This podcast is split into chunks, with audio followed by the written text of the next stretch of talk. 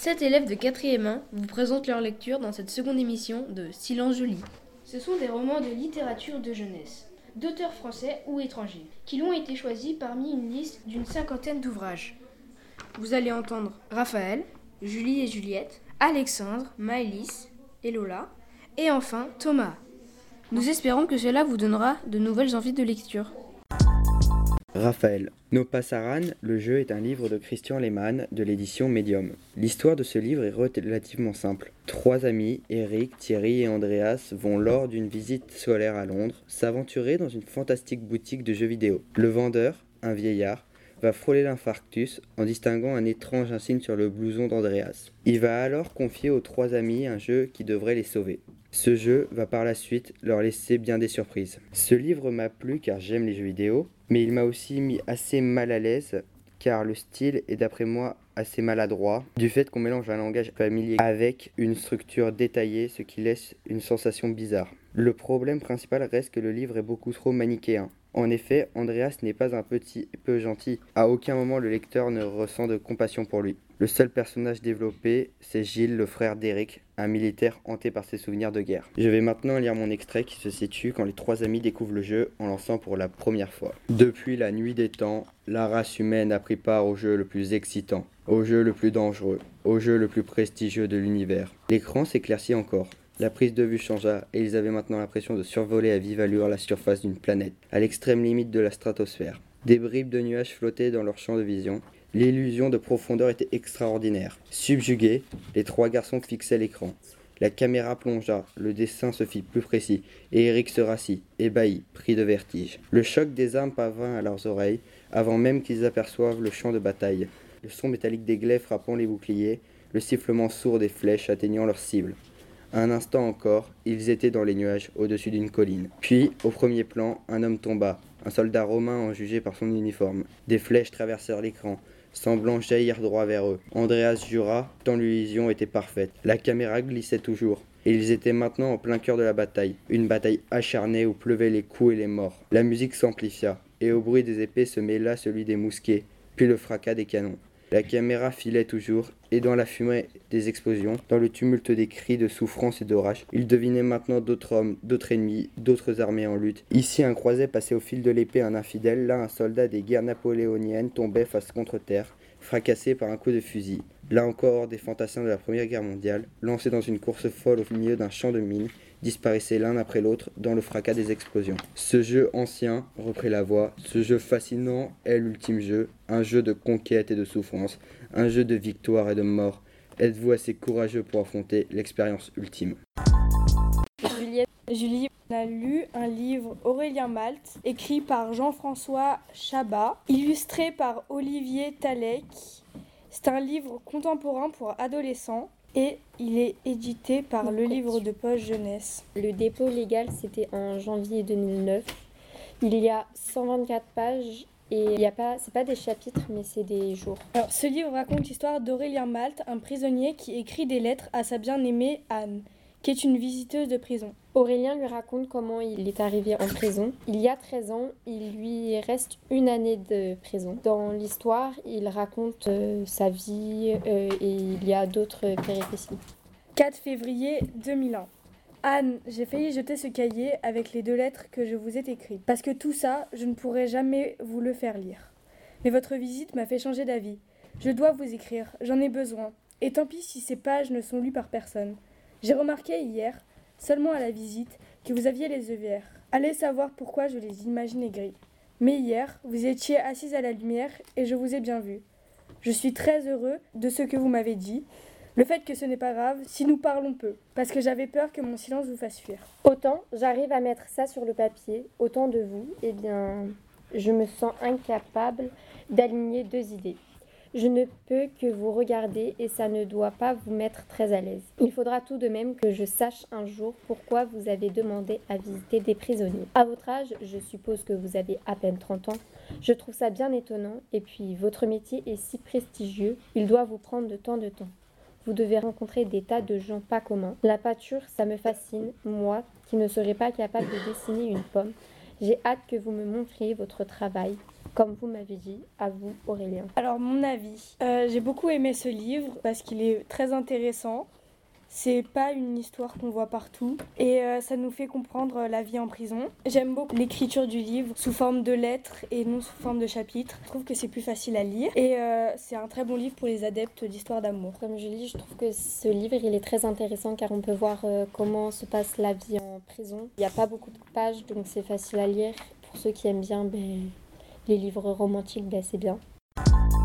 Alexandre. Ce livre s'intitule Comme les doigts de la main. Il est écrit par Olivier Adams de la collection Medium et a été publié le septembre 2010. Antoine, euh, qui, euh, qui a eu un accident au doigt au cours de tennis, il s'est retourné le doigt et euh, Chloé a eu un bout de hanche morte. C'est très douloureux et Chloé donc ne peut pas marcher. Et il se rencontre comme par hasard dans une salle d'hôpital. J'ai bien aimé ce livre car il y a beaucoup de romantisme.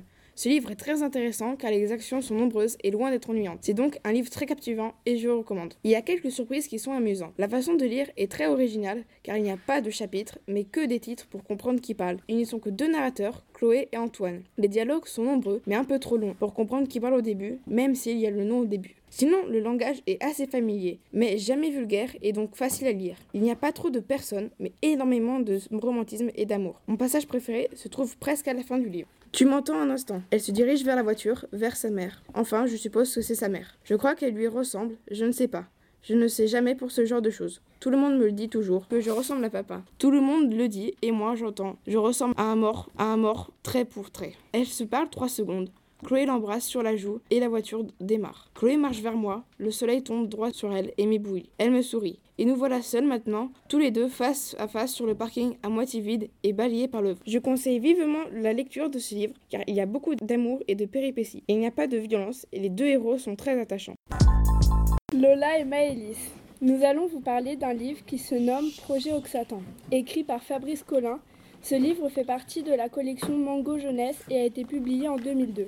Ce livre parle de quatre enfants, Phyllis, Diana, Jester et Arthur, qui vivent sur Mars dans un bunker au milieu d'un cratère. Arthur est le narrateur, il raconte l'histoire de leur vie sur Mars dans le bunker sous la forme d'un journal. On découvre au long du livre d'où ils viennent, ce qu'ils sont et pourquoi ils sont sur Mars.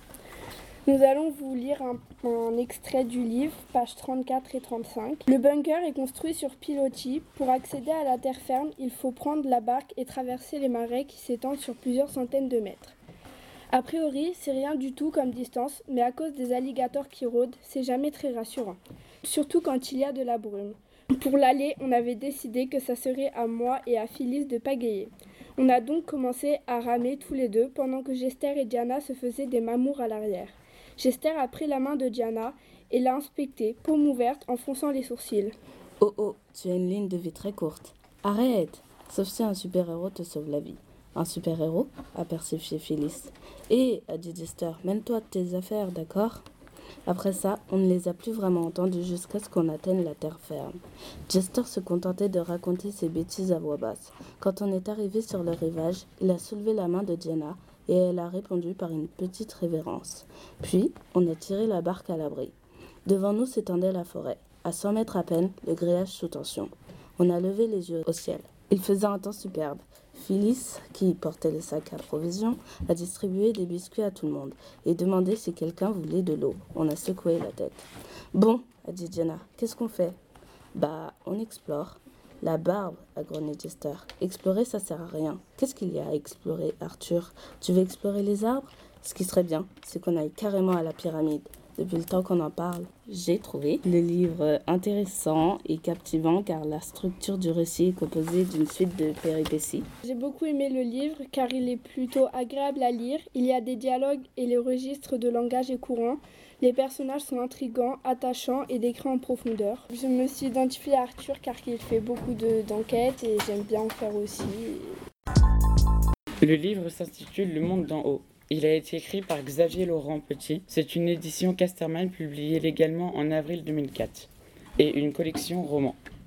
Dans le monde, une catastrophe mondiale s'est produite, ce qui a forcé aux habitants de la Terre de se réfugier sous terre, dans des villes nommées Suburba, à plus de 100 km. Plusieurs années passent et une organisation nommée l'ARS veut protester pour l'ouverture des portes vers le monde d'en haut. Car les commandants dans le monde d'en bas mentent en disant qu'il y a encore de la pollution. Le frère d'Elodie, Lucas, fait partie de l'ARS et sa petite copine est une espionne militaire, ce qui force Elodie à aider l'ARS à couper toute l'énergie du monde d'en bas. Euh, maintenant, je vais vous lire euh, l'extrait. Euh, ça, c'est tout au début du livre. Ainsi, ils ont recommencé, soupira le père d'Elodie. On se demande vraiment à quoi servent nos appos si nos enfants ne peuvent même plus aller au collège en, toute sécurité. On paye des fortunes pour entretenir des compagnies de gardes incapables de mettre la main sur des, sur des terroristes. Et Cesse de les parler des terroristes, papa, explosa Lucas qui venait de rentrer. Ils n'ont tué personne et les sabotages sont pour l'instant la seule façon qu'ils ont de faire entendre leur voix. Les scientifiques qui sont remontés en surface sont des types compétents. S'ils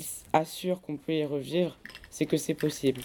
Mais la vérité, c'est que le gouvernement de Subopa a peur de perdre le pouvoir si la pollution retourne s'installer dans le monde d'en haut. Alors il nous enferme comme des bêtes à 300 mètres sous terre. Le père d'Elodie haussa les épaules. Des illuminés te racontent n'importe quoi. Et toi, tu fonces dans le panneau tête baissée. Ce sont des scientifiques, papa, pas des illuminés. Ah oui, ricana le père. Et les types qui font exploser les capteurs d'énergie en pleine nuit. Et ceux qui tirent sur les photos claires au risque de blesser des enfants, ce sont quoi? Des scientifiques aussi, peut-être? Le visage de Lucas pâlit. Tu sais très bien qu'il y a des filets de protection suspendus aux voûtes. Les enfants ne risquent rien, fit-il d'une voix sourde. Ce que je sais très bien, c'est que si le gouvernement ne s'attaque pas sérieusement à ces petits crétins, toute cette histoire finira très mal. À vous entendre, on croirait que ce bourgeois est une prison. Vous n'avez pas tout ce qu'il vous faut peut-être. Des cinémas, des salles de concert, des stades, et je ne sais quoi encore. Mais enfin, papa, cria Lucas, on n'est pas fait pour vivre dans des cavernes comme au début de l'humanité. On est enfermé dans ce bourgeois de la même façon que dans toutes les autres villes souterraines de la Terre, alors qu'il serait tout à fait possible de retourner s'installer en surface. On a envie de liberté. Voilà, de liberté. Ce livre est intéressant car il nous projette dans le futur. Euh, il est très crédible car il y a déjà énormément de pollution dans le monde. Il est très captivant car il y a toujours beaucoup de rebondissements.